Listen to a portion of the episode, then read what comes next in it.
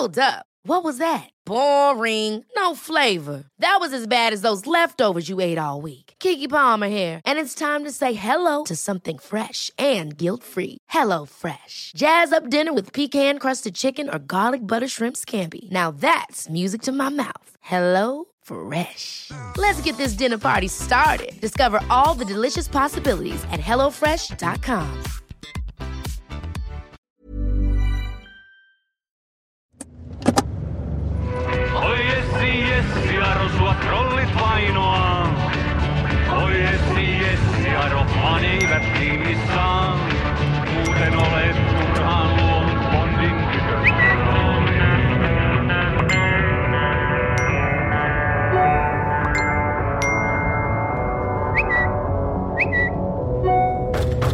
Dileuse. Schizophrène. Jessica Harrow est un agent secret américain. Blondasse et cervelée. Droguée. Malade mentale. Tu dois aller en prison. Anti-russe. On va te tuer. On va te violer.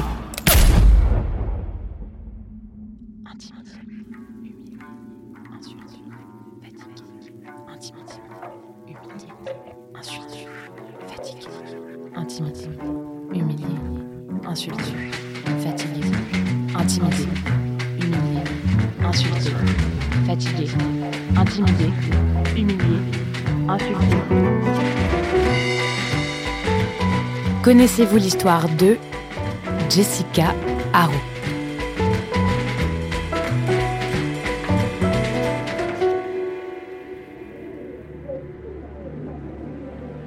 13 juin 2018, tribunal du district d'Helsinki en Finlande. Jessica Harrow se tient debout devant ceux qui lui ont fait vivre un enfer. Cette journaliste prolifique de la radio-télévision publique s'est retrouvée au cœur d'une spirale de harcèlement d'une rare brutalité. Un cauchemar qui dure depuis quatre ans déjà. Quatre années où Jessica a reçu tous les jours des messages calomnieux, agressifs, menaçants, portant atteinte à sa vie privée, souvent envoyés par des inconnus, parfois même par des confrères. Quatre années de violence depuis qu'elle a mis en lumière les méthodes de manipulation du gouvernement russe sur l'opinion publique finlandaise. Quatre années depuis qu'elle a publié cette enquête qui a bouleversé sa vie professionnelle et intime.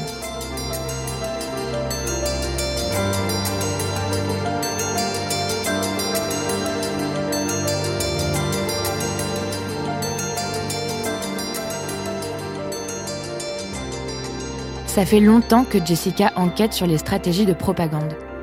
Et en 2014, elle voit passer plusieurs annonces un peu louches. Intitulé du poste Opérateur Internet. Salaire à partir de 40 000 roubles. Expérience professionnelle non requise. Pensée originale, des idées Capacité de parler et d'écrire sans faute en russe. Collecter des informations pour la rédaction de textes. Conditions travailler dans une entreprise dynamique en développement. Personnel jeune et sympathique. Opportunités de carrière et d'évolution professionnelle. Bureau confortable. Ces annonces ont été publiées par l'IRA, une entreprise basée près de Saint-Pétersbourg. IRA pour Internet Research Agency. Jessica décide alors de se rendre dans l'une des plus grandes villes de Russie, au 55 rue Savouchkine.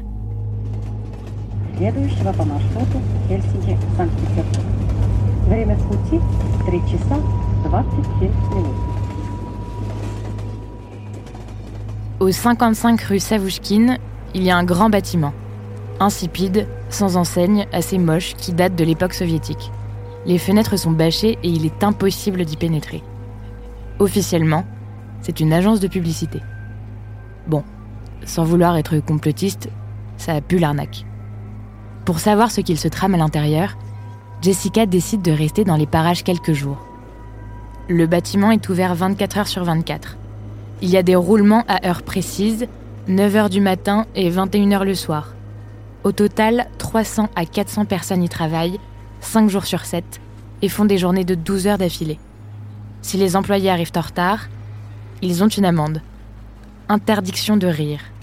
Des hommes, des femmes qui tapotent frénétiquement sur leur clavier. Parmi eux, des rédacteurs, des ingénieurs, des spécialistes des requêtes Google ou des graphistes. Tous parlent parfaitement le russe et l'anglais et gagnent entre 40 000 et 65 000 roubles. soit 745 à 1200 euros par mois. Pas mal pour un salaire russe. Un jour de février 2015, Jessica, accompagnée de ses traducteurs, tente de prendre des photos du bâtiment. Des gardes les repèrent et les menacent. S'ils continuent, ils auront affaire au Kremlin. Bon, exit l'agence de pub. Ses intuitions étaient bonnes. À l'intérieur, ce sont des centaines de personnes qui se livrent, l'air de rien, à une guerre nouvelle, celle de l'information. Et ces soldats, on les surnomme les trolls.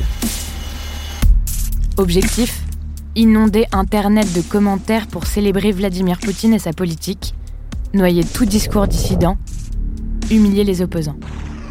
Chaque troll se voit confier un thème sur lequel il produit 50 à 100 messages par jour. Il anime des profils, crée des mèmes ou des montages vidéo partout. Sur Facebook, VContact, Twitter, dans les commentaires des articles ou sur les forums. Les trolls ont pour ordre de mettre à terre tout ennemi qui n'irait pas dans leur sens. Le bon sens pour eux, c'est le Kremlin et Poutine.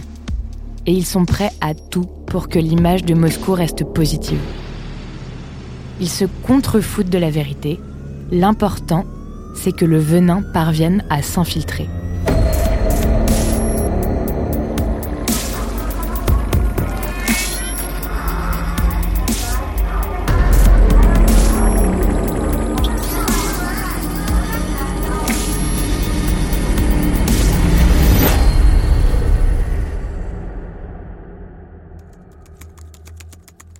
En Russie, comme partout ailleurs, les trolls usent d'une technique excellemment bien rodée, inspirée de la pêche nordique. Appâter. L'Occident est fasciste et les chefs d'État de l'Occident sont des nazis. Faire mordre à l'hameçon. Les Finlandais sont des racistes qui détestent les Russes.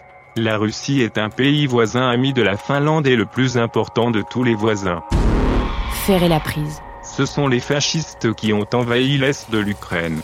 Il n'existe aucune preuve d'une quelconque présence russe dans l'est de l'Ukraine. Insulté, fatigué, intimidé, humilié, insulté, fatigué, intimidé, humilié, insulté, fatigué, intimidé, humilié, insulté, fatigué, intimidé. Après ce voyage à Saint-Pétersbourg, Jessica poursuit son enquête. Elle sollicite les internautes finlandais pour en savoir plus à l'aide d'un questionnaire. Avez-vous déjà été pris pour cible par l'armée pro-russe? Quel type de harcèlement avez-vous subi? Comment avez-vous résolu la situation? Avez-vous répondu? Essayez de les contrer. Le questionnaire attire beaucoup de messages de trolls, bien sûr, mais reçoit aussi plus de 200 réponses très sérieuses. Certains sont des internautes lambda, des journalistes, ou encore des modérateurs de médias. Et les témoignages font froid dans le dos. Quelques-uns disent que le compte Twitter de l'ambassade russe les pourchasse et les harcèle en ligne. D'autres confient avoir quitté les réseaux sociaux après avoir été attaqués très violemment. D'autres encore ont carrément arrêté de croire en l'existence de la vérité. Ces témoignages ont alimenté son enquête.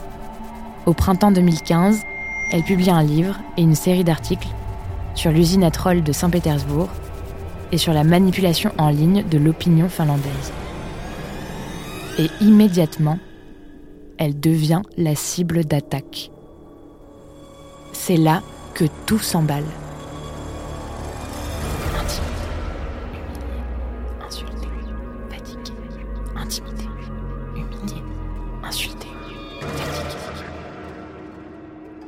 On diffuse son historique médical.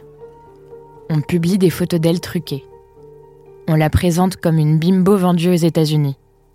On retrouve une vieille condamnation pour usage d'amphétamine afin de la faire passer pour une droguée et narcotrafiquante. Et on en fait une vidéo. On l'accuse d'être espionne de l'OTAN. Après des vacances en Thaïlande, on publie des photos d'elle en train de danser, accompagnées de commentaires injurieux. Et on fait des mèmes.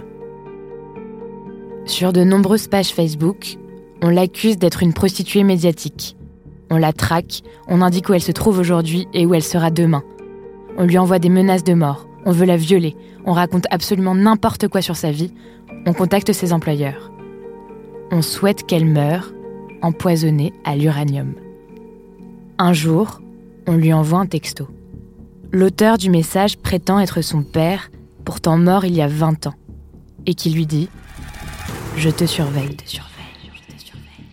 Une autre fois, c'est un appel téléphonique qui se clôt par une détonation.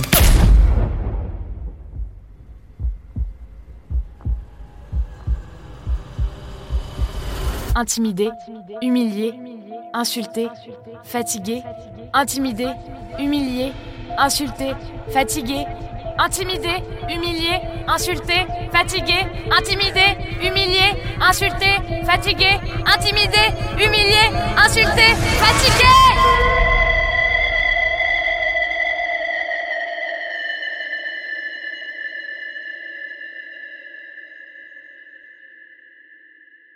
Face à cette violence, elle décide de lutter.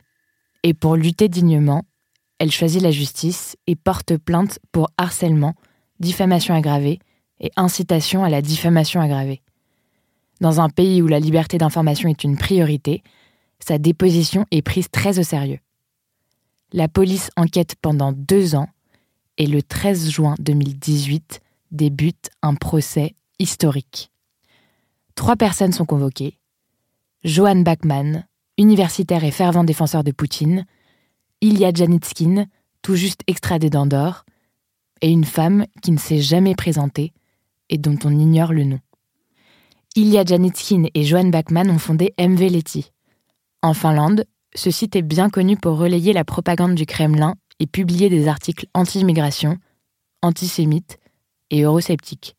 Et c'est ce site qui a en partie orchestré cette large campagne de haine contre Jessica.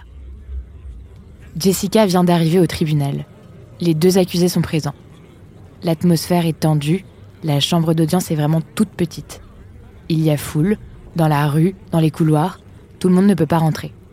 La mère de Jessica Harrow, les parents d'Ilya Janetskin et quelques journalistes ont réussi à avoir une place.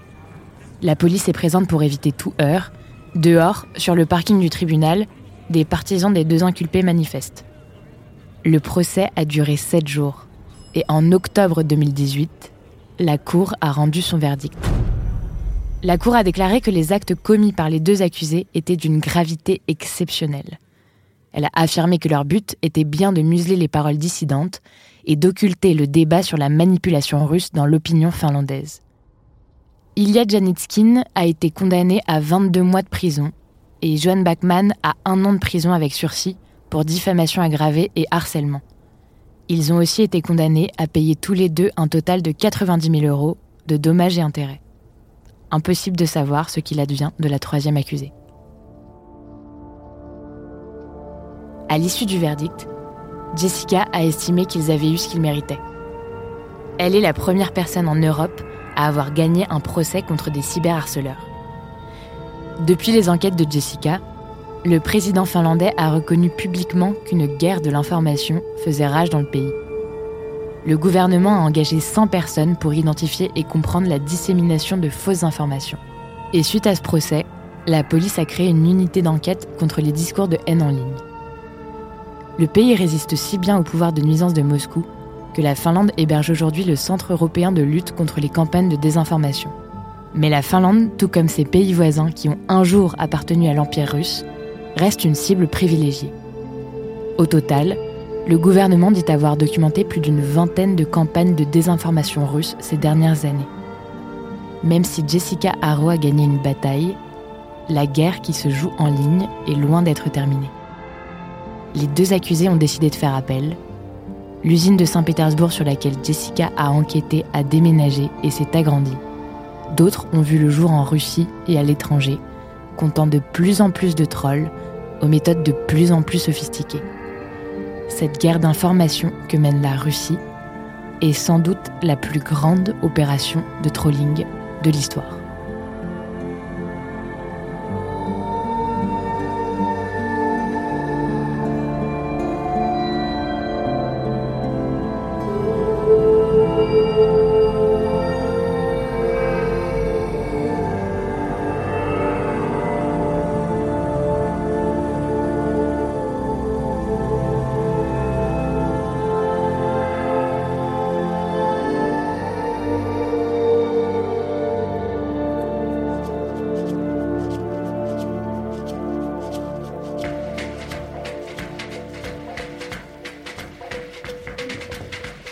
Héroïne de cette histoire, Jessica Harou. Autrice et narratrice, Juliette Livartowski. Réalisatrice, Solène Moulin. Productrice, Diane Jean. Recherchiste, Marion Lefebvre. Connaissez-vous l'histoire d'eux Car l'histoire, c'est nous.